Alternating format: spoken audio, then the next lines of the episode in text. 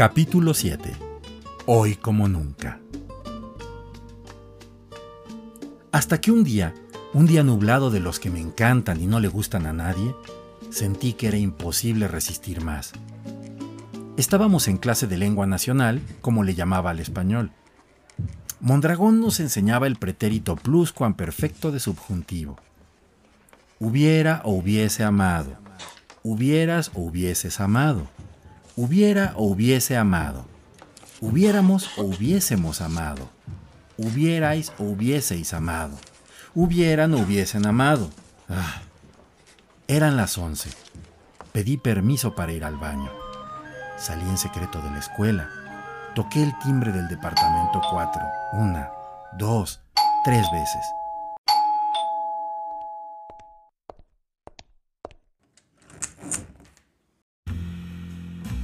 Fin me abrió Mariana, fresca, hermosísima, sin maquillaje. Llevaba un kimono de seda. Tenía en la mano un rastrillo como el de mi padre, pero en miniatura. Cuando llegué se estaba afeitando las axilas, las piernas. Por supuesto, se asombró al verme. Carlos, ¿qué haces aquí? ¿Le ha pasado algo a Jim? No, no, señora. Jim está muy bien. No pasa nada. Nos sentamos en el sofá. Mariana cruzó las piernas. Por un segundo el kimono se entreabrió levemente. Las rodillas, los muslos, los senos, el vientre plano, el misterioso sexo escondido. No pasa nada, repetí. Es que... No sé cómo decirle, señora. Me da tanta pena.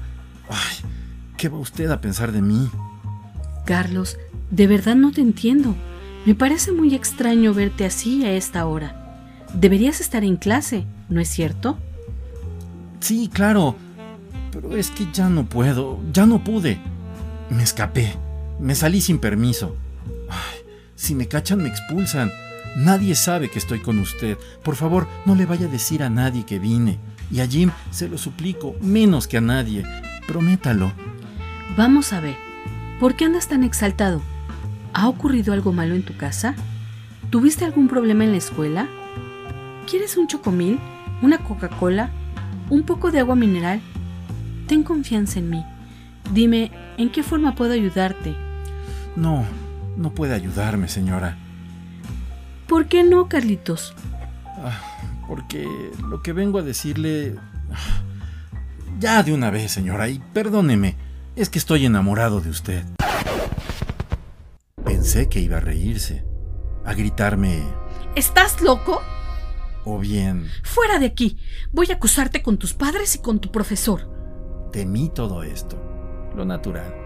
Sin embargo, Mariana no se indignó ni se burló. Se quedó mirándome tristísima. Me tomó la mano. Nunca voy a olvidar que me tomó la mano. Y me dijo. Te entiendo. No sabes hasta qué punto. Ahora tú tienes que comprenderme y darte cuenta de que eres un niño como mi hijo, y yo para ti soy una anciana. Acabo de cumplir 28 años, de modo que ni ahora ni nunca podrá haber nada entre nosotros. ¿Verdad que me entiendes? No quiero que sufras. Te esperan tantas cosas malas. Pobrecito.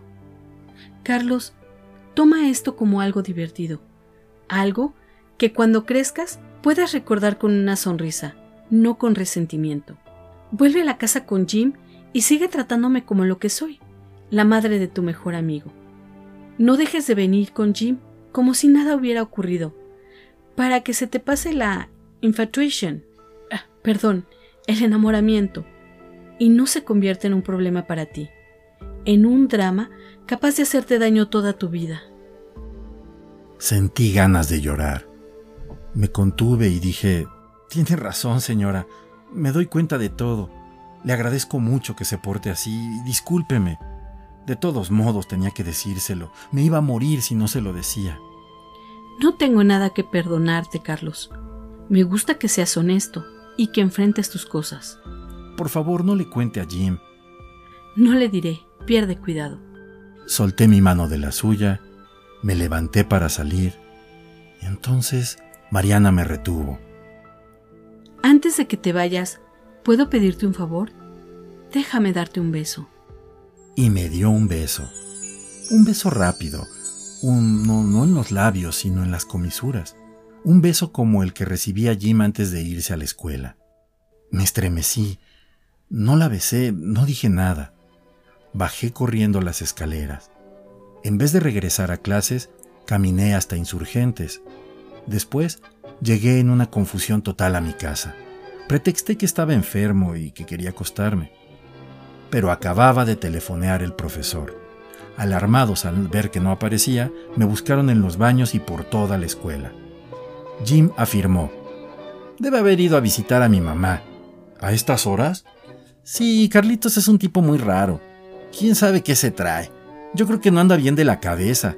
Tiene un hermano gángster ahí medio loco. Mondragón y Jim fueron al departamento.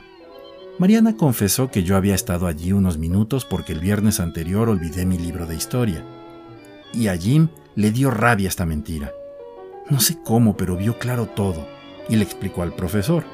Mondragón habló a la fábrica y a la casa para contar lo que yo había hecho.